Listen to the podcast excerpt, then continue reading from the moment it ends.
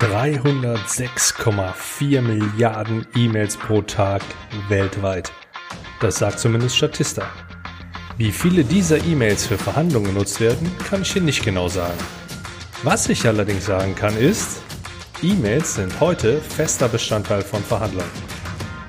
Welche Besonderheiten du bei diesen Verhandlungen berücksichtigen solltest, um diese erfolgreich abzuschließen, das erfährst du in dieser Episode des BRM Podcast Besser verhandeln.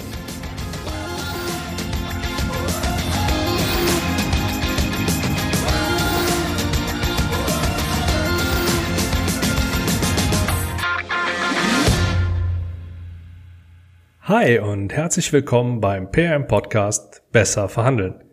Mein Name ist Andreas Schrader und du bist hoffentlich genauso gesund und munter wie ich. Und wenn du diesen Podcast gerade hörst, dann wirst du entweder stark an besseren Konditionen, was ja sowohl für Einkäufer als auch für Vertriebler ein Ziel sein muss, interessiert sein. Oder alternativ könntest du auch zu denjenigen gehören, die einfach nur bessere Verhandlungsergebnisse erzielen und souveräner in Verhandlungen auftreten möchten. Dass ich das gut finde, sollte nicht überraschend sein.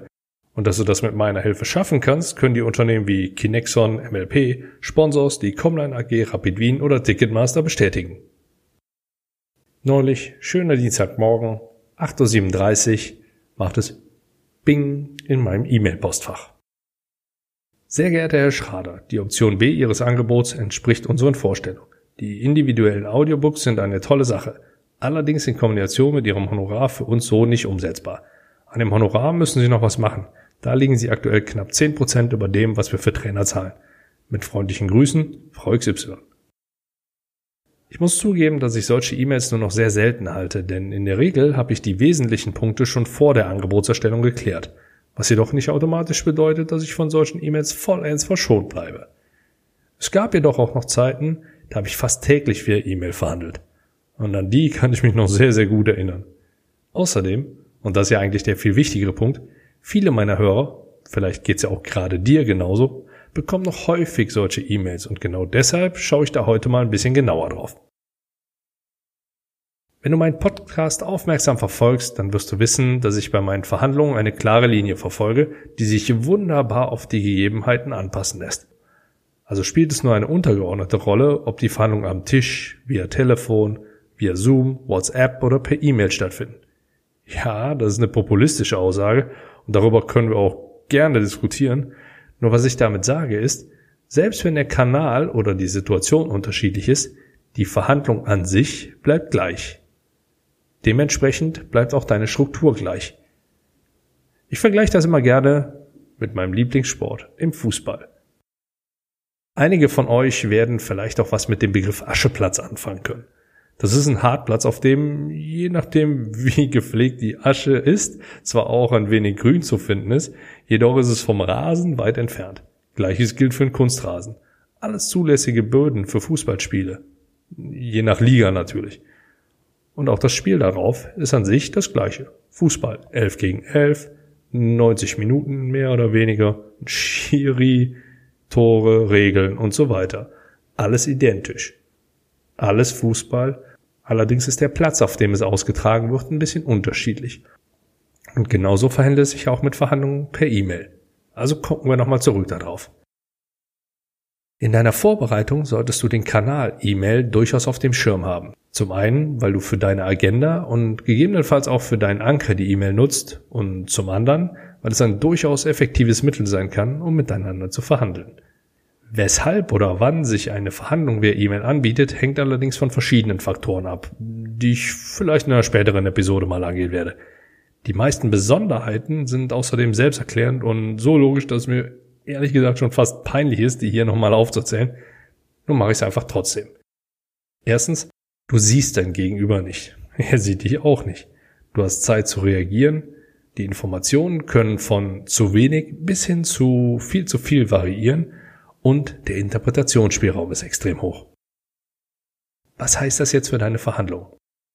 A, weißt du nicht, ob die Mail tatsächlich von deinem Gegenüber kommt oder ob sie zum Beispiel von einem Kollegen, einem Bot oder vielleicht sogar von einem externen Berater, der diesen Service anbietet, geschrieben wurde. B, du hast in der Regel keinen Zeitdruck. Soll heißen, du musst nicht direkt auf die E-Mail reagieren. C, Es gibt keinen Standard für die Informationen. Zwischen einer vagen Aussage bis hin zu einem klar definierten Forderungskatalog oder gar eines komplett ausgearbeiteten Vertragsentwurfs kann alles in so einer E-Mail enthalten sein. Und D? Du siehst nur das geschriebene Wort. Somit bietet sich Interpretationsspielraum, denn geschriebene Worte können schnell falsch verstanden werden. Natürlich gelten all diese Punkte auch für dein Gegenüber. Es spielt ja auf dem gleichen Platz. Du passt also deine Strategie und die entsprechenden Taktiken auf die Umgebung an. Spannend, gefolgt von Schweigen als Reaktion auf eine Forderung der Gegenseite, hat eine E-Mail einfach nicht den gleichen Effekt. Erklärt sich ein bisschen von selbst, finde ich. Eine Zusammenfassung zum Beispiel geht allerdings immer. Ja, fast immer. In meinen E-Mails wirst du zudem keine persönlichen Angriffe oder Vorwürfe finden. Mein Erfolg hängt unter anderem damit zusammen, dass ich Gemeinsamkeiten betone und mein Gegenüber stets lobe. Allerdings verfasse ich die E-Mails meistens so, dass ich dahin komme, wo ich hin will, nämlich ans Telefon. Nehmen wir also mal an, ich greife aus irgendeinem Grund erstmal nicht zum Telefon und rufe bei dem Unternehmen an, welches mir die eingangs erwähnte E-Mail geschickt hat, sondern ich antworte per E-Mail auf Ihre Mail. Sehr geehrter Herr Schrader, die Option B Ihres Angebots entspricht unseren Vorstellungen. Die individuellen Audiobooks sind eine tolle Sache, allerdings in Kombination mit Ihrem Honorar für uns so nicht umsetzbar. An dem Honorar müssen Sie noch was machen. Da liegen Sie aktuell knapp 10% über dem, was wir für Trainer zahlen. Mit freundlichen Grüßen, Frau XY. Meine Antwort? Liebe Frau XY, haben Sie vielen Dank für Ihre positive Rückmeldung. Es freut mich wirklich sehr, dass wir unsere gemeinsame Zusammenarbeit nun konkretisieren werden. Damit für beide Seiten auch langfristig Planungssicherheit herrscht, könnte ich mir vorstellen, dass wir uns auf eine fünfjährige Zusammenarbeit anstelle der ursprünglichen zwei Jahre einigen. Unter diesen Umständen wäre es dann auch durchaus denkbar, allen Teilnehmern der Inhouse-Workshops dann auch noch mein exklusives und individuell auf sie angepasstes Audiobook zur Verfügung zu stellen, um so auch langfristig den Verhandlungserfolg zu sichern. Um in der Gesamtsumme wieder näher an ihrem Budgetrahmen ranzukommen, könnten wir die Regionalleiter aus den Schulungen ausklammern und diese stattdessen fix in Dreiergruppen auf meine öffentlichen Workshops aufteilen. Volks Y, da wir ja bereits festgestellt haben, dass wir beide Freunde der Effizienz sind, habe ich die Management Summary schon entsprechend angepasst und beigefügt. Mögen Sie mir diese bitte innerhalb der nächsten 48 Stunden unterzeichnet zukommen lassen, damit wir noch in diesem Monat mit den Vorbereitungen starten können? Alternativ können wir auch gerne nochmal telefonieren. Ich freue mich auf Ihr Angebot. Besten Gruß und bleiben Sie gesund. Andreas Schrader. Ihre Antwort war eine Terminvereinbarung für ein Telefonat. Ja, ich gebe zu, Verhandlungen via E-Mail, also Nachrichten-Ping-Pong, haben für mich in etwa den gleichen Charme wie Zähne ziehen. Deshalb verfolge ich dabei eine Taktik, die nur drei Optionen zulässt. Erstens klare direkte Ablehnung, zweitens klare direkte Zustimmung oder drittens ein Telefonat, weil sich bisher noch niemand in die Situation manövrieren wollte, als ineffizient abgestempelt zu werden. Und dazu rate ich dir auch. Solltest du aus diversen Gründen, die ich jetzt nicht kenne, keine andere Option haben, dann beachte doch einfach folgende Punkte für deine E-Mail. Baue Besonderheiten des Kanals, also sprich der E-Mail, mit in deine Vorbereitung ein. E-Mails eignen sich zur Übermittlung der Agenda und des Ankers. Die Vor- und Nachteile der E-Mail betreffen immer beide Seiten. Passe deine Strategie und deine Taktik an die Gegebenheiten an. Sei immer charmant, betone Gemeinsamkeiten und lobe dein Gegenüber. Bleib stets höflich. Arbeite gerade bei E-Mails mit Fristen, sonst läufst du Gefahr, dass sich die Verhandlung zieht wie ein Kaugummi. Und wenn du auch nur einen der hier genannten Tipps mit in deine Verhandlung einbaust, dann wirst du mit Sicherheit besser verhandeln.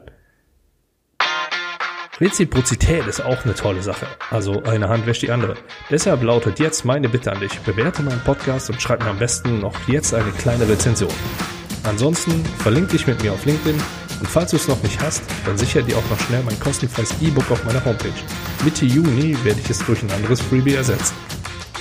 Und wenn du an mir mitverdienen magst, dann helf mir doch einfach mein Audiobook, also den Negotiation Matchplan, mit zu vertreiben. Werde dafür einfach mein Affiliate bei Digistore.